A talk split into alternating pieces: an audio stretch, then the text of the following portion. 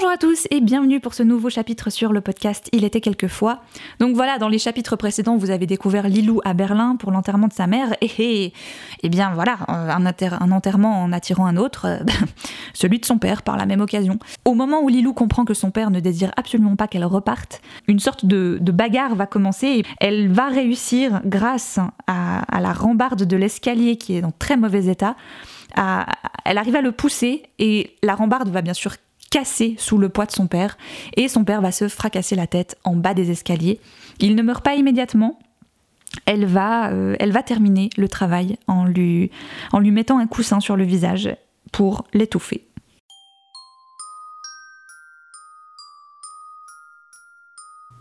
Il était quelquefois le podcast qui raconte des histoires.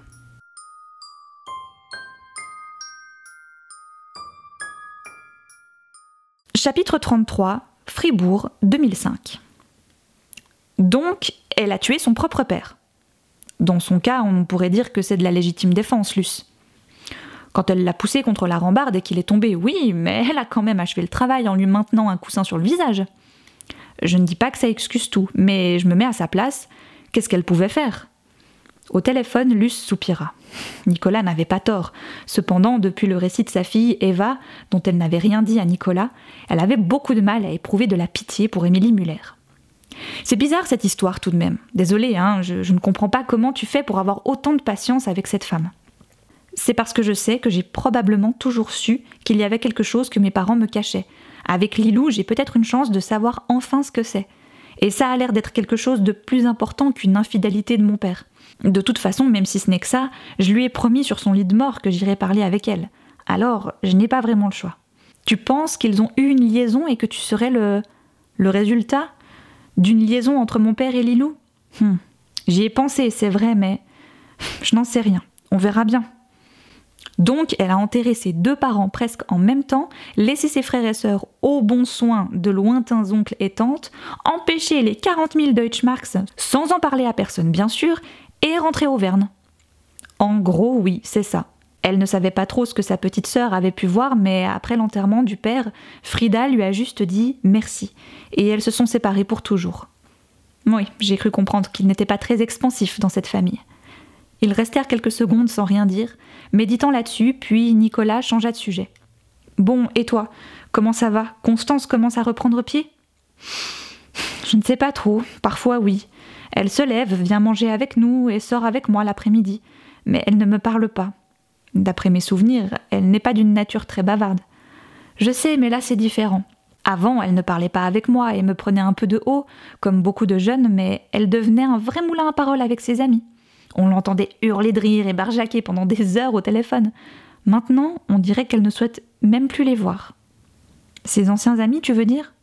Oui, ils l'ont appelée plusieurs fois, Certains sont même venus prendre personnellement de ses nouvelles, mais elle leur parle à peine. J'ai l'impression qu'elle est sur une autre planète depuis qu'elle est revenue de chez ces gens. En plus, elle m'en veut, visiblement, vu les regards meurtriers qu'elle me lance. Je dois bien avouer que je n'ai jamais très bien compris ma propre fille. Quand elle était petite, elle demandait beaucoup d'attention. Elle voulait me faire lire toutes les histoires qu'elle écrivait, et ensuite me suivait partout pour savoir ce que j'en avais pensé. C'est normal, non? Qu'est-ce que tu lui disais? Luce soupira. La plupart du temps, je ne les lisais pas vraiment. Tu ne les lisais pas? J'étais seule avec deux enfants à charge et un boulot qui me prenait toute mon énergie. Tu crois vraiment que j'avais du temps pour ça? Ensuite, en grandissant, elle est devenue de plus en plus mutique, mais je me suis dit que c'était normal, que beaucoup d'ados sont ainsi. D'ailleurs, je suis bien placée pour le savoir avec mon métier. Puis, elle a commencé à voler dans les magasins. Pas grand-chose, mais elle s'est faite pincer plusieurs fois. Elle m'attendait dans le bureau du directeur et je sais pas, on aurait dit qu'elle me mettait à l'épreuve. Et toi, qu'est-ce que tu faisais? Qu'est-ce que tu voulais que je fasse? Je payais l'amende, je la ramenais à la maison et je lui faisais promettre de ne plus recommencer. D'ailleurs, après ça, elle n'a plus recommencé. Elle semblait aller mieux et puis voilà, je la retrouve dans cette espèce de secte de la nouvelle humanité. Ah, tu les aurais vus, Nico J'en ai encore des frissons rien que d'y repenser. Si ces gens représentent la nouvelle humanité, je préfère encore l'ancienne, je crois. Et dire que Constance voulait vivre avec ces gens-là, Laisse-lui du temps. Elle se rendra compte que peu à peu tu l'as aidée. Tu crois? Bien sûr, elle est intelligente, ta fille. Oui, espérons. Enfin, Pour en revenir à Madame Muller, elle me fait plutôt penser à une manipulatrice plus qu'à une aimable petite vieille un peu coincée, comme tu la voyais au début. Tu comptes y retourner? Au peuplier? Pas tout de suite. Elle veut que je finisse de lire les feuillets qu'elle m'a fait parvenir d'abord. Ensuite, oui, j'y retournerai. Et là, on verra bien. Soit elle m'en donnera d'autres, soit elle continuera de me raconter ses souvenirs de vive voix, comme avant. Pour une vieille dame qui semble être de santé fragile, elle n'a pas l'air d'être pressée. Patience. J'ai l'impression qu'elle veut y aller par étapes, afin que je cerne bien sa personnalité et qu'ensuite elle me révélera tout. Bon, je vais te laisser et continuer ma lecture, vu que je ne sais pas trop quoi faire d'autre depuis que tu es parti. Luce sourit. Ça ne fait que quelques jours, je te manque déjà Je n'y ai pas vraiment réfléchi, fit-il après réflexion. Non, je pense que ça va, vu que j'ai de la lecture. Elle esquissa une petite grimace au téléphone et sourit à nouveau. Si elle s'attendait à des lamentations, elle en était pour ses frais. Pourtant, elle savait très bien que Nicolas ne se plaindrait jamais de leur séparation. Il prenait les choses comme elles étaient. Et je ferais bien d'en faire autant, se dit-elle, en regardant en direction de la chambre de Constance. Bon, je te laisse. Il faut que j'aille voir ma brindille. Ta brindille Constance. Depuis qu'elle est revenue, elle a perdu au moins 5 kilos. Déjà qu'elle n'en avait pas besoin, ces débiles profonds voulaient la purifier en la laissant mourir de faim. Elle va se reprendre, tu verras. Comme je te l'ai dit, elle est intelligente, ta fille. Une fois de plus, Luce soupira en raccrochant. Oui, sa fille était intelligente, mais si influençable, elle n'avait que 18 ans. Et vulnérable aussi.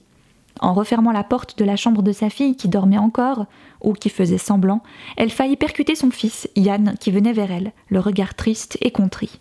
Elle le prit dans ses bras et fut agréablement surprise de constater qu'il ne la repoussait pas.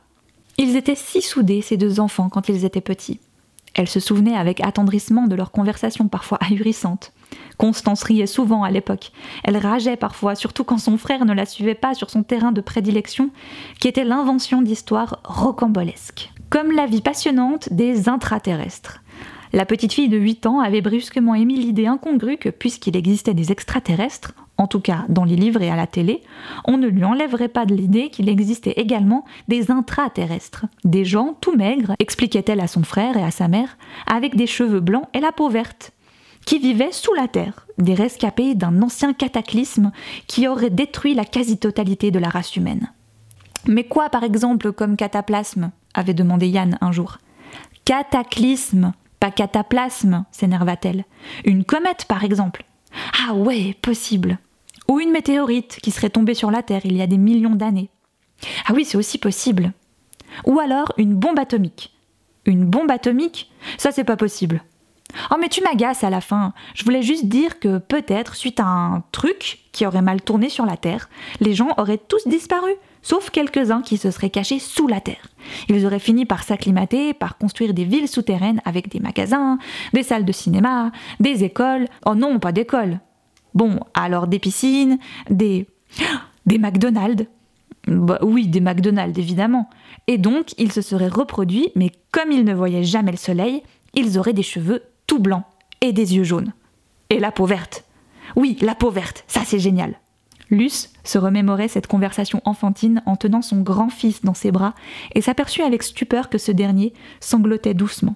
Elle ne dit rien cependant, se contentant de le bercer doucement, sans le serrer trop fort, de peur qu'il s'écarte d'elle. Il avait changé depuis le retour de Constance. Elle l'entendit murmurer contre son épaule. Qu'est-ce qu'elle va devenir, Constance Elle va surmonter ça, Yann, je te le promets.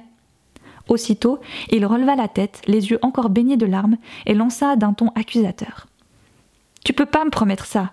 Comment tu feras si tu perds ton boulot et si tu vas en prison? Mal à l'aise, mais n'osant pas trop le montrer à son fils, si inquiet, Luce répondit tout de même. Je ne veux pas que tu t'inquiètes pour ça, je ne vais pas aller en prison. Comment tu peux en être sûr? T'as entendu ce que ce connard de Marco t'a dit? Il est avocat. Était. Maintenant, il n'est plus qu'un membre de leur nouvelle humanité, comme il se nomme. Ouais, mais tu l'as frappé, et il a dit qu'il allait t'envoyer en prison pour coups et blessures. Ça n'ira pas jusque-là, mon grand, ne t'en fais pas. Crois-moi, après ce qu'ils ont fait à Constance, ils ont tout intérêt à rester le plus discret possible. Parce que sinon, c'est moi qui vais les attaquer en justice. Yann, les yeux encore humides, déclara N'empêche, comment tu lui as fracassé la tronche? Oh, J'en reviens pas L'exclamation à la fois fière et stupéfaite du jeune homme provoqua un rire incontrôlable chez Luce. N'abuse pas, mon grand, répondit-elle entre deux rires. Ça faisait du bien de se laisser aller après toutes ces tensions accumulées ces derniers jours. Ils étaient arrivés, Yann et elle, en fin de journée, près de la demeure des tarés, comme disait Yann.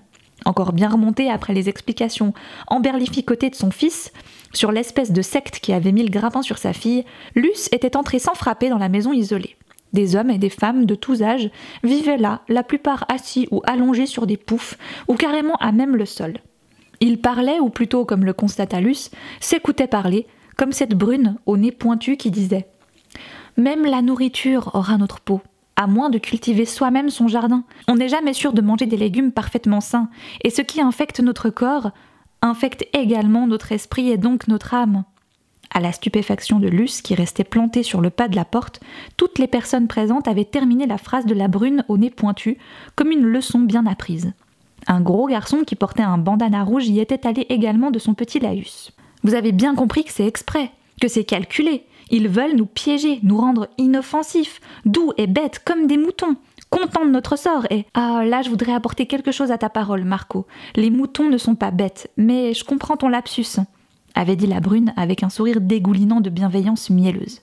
Tu as entièrement raison, Annika. Je voulais dire bêtes comme des humains content de notre sort parce qu'on peut ingurgiter de la nourriture industrielle à foison, parce qu'on va regarder des films qu'on daigne nous laisser voir, tout en nous faisant croire au libre arbitre, parce qu'on nous habille comme des clones, en nous susurrant bruyamment que nous exhibons la pointe de la mode, qu'on est unique, alors qu'on se fond de plus en plus dans le moule.